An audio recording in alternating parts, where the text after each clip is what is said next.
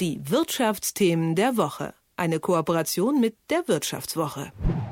In der Vergangenheit sah es auf dem Arbeitsmarkt meistens so aus. Es gab viele Arbeitskräfte und wenige Stellen. Und so konnten die Chefinnen immer etwas wählerisch dabei sein, wen sie denn einstellen möchten.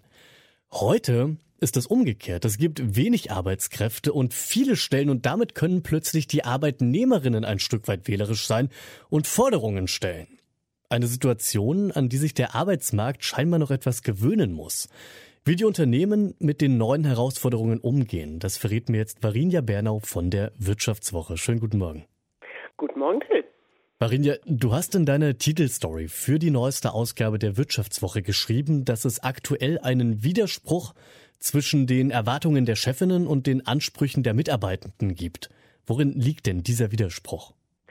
Wir haben für unsere Titelgeschichte, die ich hauptsächlich mit meinen Kollegen äh, Dominik Reinches und Yannick Deters und äh, Karin Finkenzeller geschrieben habe und noch ein paar anderen, ähm, vor allem ähm, uns äh, genau diese Frage gestellt, die du dir auch in der Anmoderation äh, gestellt hast. Was ist denn da gerade auf dem Arbeitsmarkt los? Und das wollten wir ein bisschen genauer ähm, eruieren und nicht bloß ein bisschen anekdotisch und haben das Beratungsunternehmen Kienbaum äh, für eine Umfrage äh, gewonnen. Und die haben genau diesen Widerspruch festgestellt. Die haben festgestellt, dass etwa 42 Prozent der Führungskräfte sagen, ähm, die Leute in meinem Team ähm, lassen es an Engagement fehlen. Und die haben auch festgestellt, dass äh, etwa die Hälfte der Mitarbeiter, also der Fachkräfte und Spezialisten, an jedem zweiten, ähm, nee, an zwei Tagen die Woche so rum, an zwei Tagen die Woche Lustlosigkeit verspürt bei der Arbeit. Das Interessante ist eben, dass es ähm, ja, dass sich Führungskräfte und ich sage jetzt mal die Mannschaft ähm, ähm, voneinander entfernen. Denn die Führungskräfte denken, dass das äh, vor allen Dingen mit der veränderten Einstellung zur Arbeit zu tun hat und dass sich die ähm, Leute im Team mehr Workation, vier Tage Woche, Sabbatical, mehr Urlaub wünschen. Aber die Beschäftigten selbst wollen vor allem mehr Geld. Du hast jetzt trotzdem diese Forderungen ja schon anklingen lassen. Klar, mehr Geld, das ist natürlich nie ganz schlecht, aber zu diesen Forderungen, die jetzt auch vermehrt auftreten, zu Vier-Tage-Woche, Sabbatical und allem. Zu denen steht ja immer auch so ein bisschen der Vorwurf der Faulheit mit im Raum. Ist das ein Vorwurf, den du auch teilen würdest?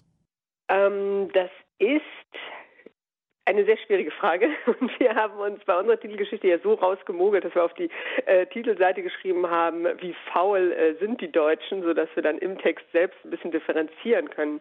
Ich glaube, dass nach wie vor sehr, sehr viele Führungskräfte denken, dass ähm, wenn ich in Teilzeit gehe, ähm, wenn ich eine Vier-Tage-Woche mache, wenn ich vielleicht auch ein Jobsharing lieber machen möchte, statt äh, ganz alleine eine Führungsaufgabe ähm, zu übernehmen, dass das mit mangelndem Engagement zusammenhängt, weil vor allem, machen wir es nicht vor, auf den Chefsitzeln sitzen nach wie vor Vertreter der Generation Boomer, die sich eben emporgekämpft haben ähm, und die Ellenbogen dabei auch häufig eingesetzt haben und nun auch nicht so richtig verstehen, dass der Anspruch an Arbeit auch ein anderer sein kann, als zu sagen, ich sitze von morgens bis abends im, im, Büro und ohne mich läuft der Laden nicht. Also sobald dann jemand sagt, ich delegiere vielleicht auch, ich teile meinem Team, wird das eben oft von Führungskräften noch gleichgesetzt mit, naja, so richtig Karriere will der oder die dann doch nicht machen.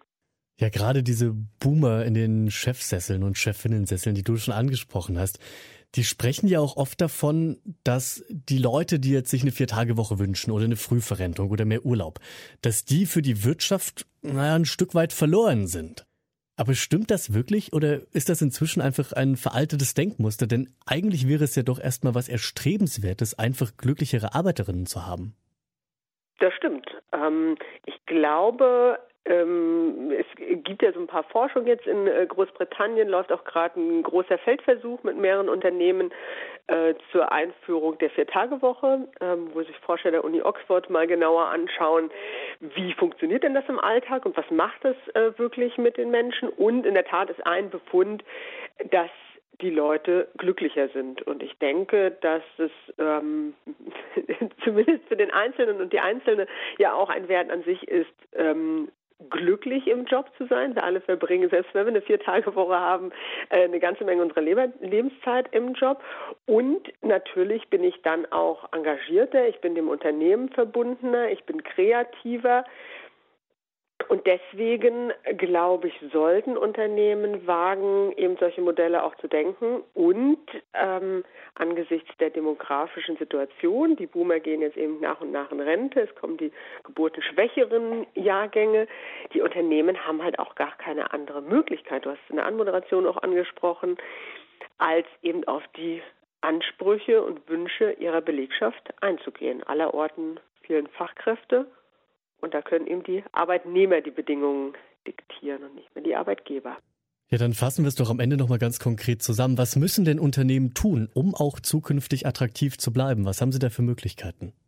Ich glaube, und das ist leichter gesagt, muss man fairerweise sagen, als getan, sie müssen den Spagat schaffen, also die Unternehmen und vor allem die Führungskräfte, dass sie einerseits auf die individuellen Bedürfnisse eingehen und gleichzeitig aber auch ja so eine Art Gerechtigkeitsgefühl äh, im Team schaffen. Sie müssen das Team zusammenhalten. Sie müssen dafür sorgen, dass Unternehmen trotz Mehrfachkrise, steigender Rohstoffpreise, äh, Nachwirkungen von Corona, Klimakrise, Lieferketten, ich könnte noch ewig weitermachen, ähm, dass der Laden auch läuft. Und das ist ehrlicherweise im Alltag eine ziemlich schwierige Aufgabe. Da können eben Modelle wie Vier-Tage-Woche, Jobsharing, helfen, äh, Lösungen zu finden, aber das muss im Alltag immer wieder austariert haben und wir haben auch ähm, in unserer Titelgeschichte eine Personalerin, die sagt, es ist zum Verzweifeln. Ich höre von allen immer nur ich, ich, ich und da kommen Leute, die nur an ihre eigenen Bedürfnisse denken und eben nicht mitdenken, ob das auch für die Kollegen im Team passt,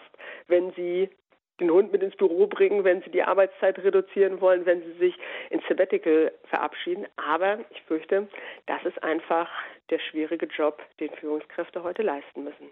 Das sind die Einschätzungen von Varinja Bernau von der Wirtschaftswoche und die aktuelle Recherche, über die wir ja gerade in Auszügen zumindest gesprochen haben, die könnt ihr nachlesen ab heute in der neuen Wirtschaftswoche. Soweit, Varinja. Ich danke dir für das Gespräch. Ich danke dir, Till. Die Wirtschaftsthemen der Woche. Eine Kooperation mit der Wirtschaftswoche.